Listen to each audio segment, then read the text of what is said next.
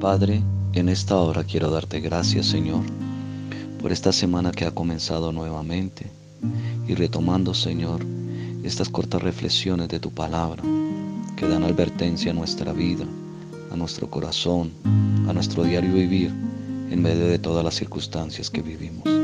Quiero darte gracias, Señor, por cada uno de los hermanos y amigos que están escuchando, Señor, esta reflexión. Oh Dios, te pido, Señor, que esta tu palabra entre a lo más profundo de nuestra mente y de nuestro corazón y disierna las intenciones de nuestra alma. Padre, gracias. Te doy muchas gracias por ese amor y esa misericordia y esas advertencias que tú das, Señor, para nuestra vida, para nuestro diario vivir, para andar conforme tu gracia, conforme tu amor, dando fruto de ese amor verdadero a nosotros, en el nombre de Jesús. Amén y amén. Dios les bendiga, amado hermano y amigo que me escucha en esta hora.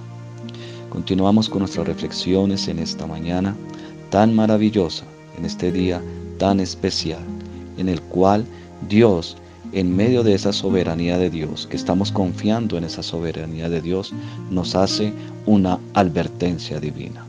Vemos que la escritura nos muestra que Caín es el punto de partida del mundo como un sistema que va en contra de todo lo que Dios ha hablado para bienestar y salvación de los hombres. En Génesis 4:7 recordando dice la escritura, si bien hicieres, no serás enaltecido, y si no hicieres bien, el pecado está a la puerta. Con todo esto, a ti será su deseo y tú te enseñorearás de él. Aquí Dios le está haciendo una advertencia a Caín acerca de su resentimiento e ira contra Abel. Dios le dice que el pecado está a punto de enseñorearse de su vida. Observen al final del versículo 7, el pecado está a la puerta. Con todo esto, a ti será su deseo, y tú te enseñorearás de él. Hoy en día, Dios también nos habla a nosotros, sus hijos, que el pecado es decir, Satanás, porque el pecado y Satanás son uno. Está al acecho para enseñorearse de nosotros, derrotarnos y hacernos esclavos del pecado. ¿Por qué digo esto? Porque en medio de las circunstancias pueden surgir deseos o pensamientos que vayan en contra de lo que Dios dice. Pablo lo confirma en Romanos 7:8. Mas el pecado tomando ocasión por el mandamiento produjo en mí toda codicia, porque sin la ley el pecado está muerto. En el verso 17 del mismo capítulo 7 dice, de manera que ya no soy yo quien hace, aquello, sino el pecado que mora en mí. En el verso 20 del capítulo 7 dice lo mismo, si hago lo que no quiero, ya no lo hago yo, sino el pecado que mora en mí. En la epístola del apóstol Santiago nos muestra que la amistad con el sistema pecaminoso que se le llama mundo, esta amistad hace que reviva las pasiones pecaminosas que están gobernadas por el Espíritu Santo dentro de nosotros en Santiago capítulo 4, 4, 4 dice, oh almas adúlteras, ¿no sabéis que la amistad del mundo es enemistad contra Dios? Cualquiera pues que quiera ser amigo del mundo, se constituye enemigo de Dios. Qué tremendo, amado hermano y amigo que me escucha. Siempre el pecado está al acecho. Siempre el pecado está a la puerta.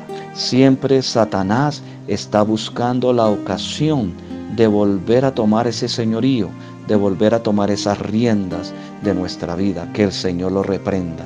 Pero nosotros que estamos con el gobierno del Espíritu de Dios, con el gobierno de Cristo, debemos siempre tener esa intimidad con Dios en esa oración, en ese clamor, en esa lectura de la Escritura.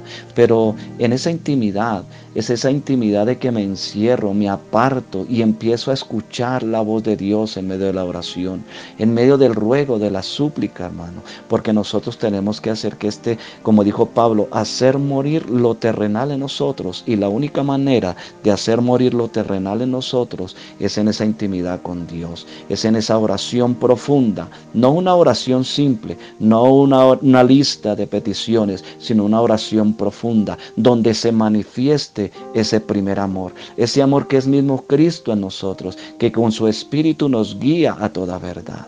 Por eso, hermano y amigo que me escucha, la única forma de poder vencer todos los malos deseos y el pecado es acercándonos a Cristo cada día. Tú amigo que me escuchas, la única manera de que puedes dominar al pecado es cuando tú recibes a Cristo como su único y suficiente Salvador. Por eso, la única manera y el único camino para poder gobernar el pecado que viene sobre nuestras vidas es solamente creyendo y reconociendo que soy pecador y creyéndole a Cristo que Él es mi Salvador. Y tú hermano que me escuchas, mantén siempre esa intimación con Dios, mantén siempre esa intimidad con Dios para que el pecado que mora, aquella concupiscencia que estaremos mirando, no sea la que nos domine a nosotros. Así que, amado hermano y amigo, en este día, deseo que el Espíritu de Dios gobierne sus vidas como gobierne la mía, para que asimismo Dios sea glorificado.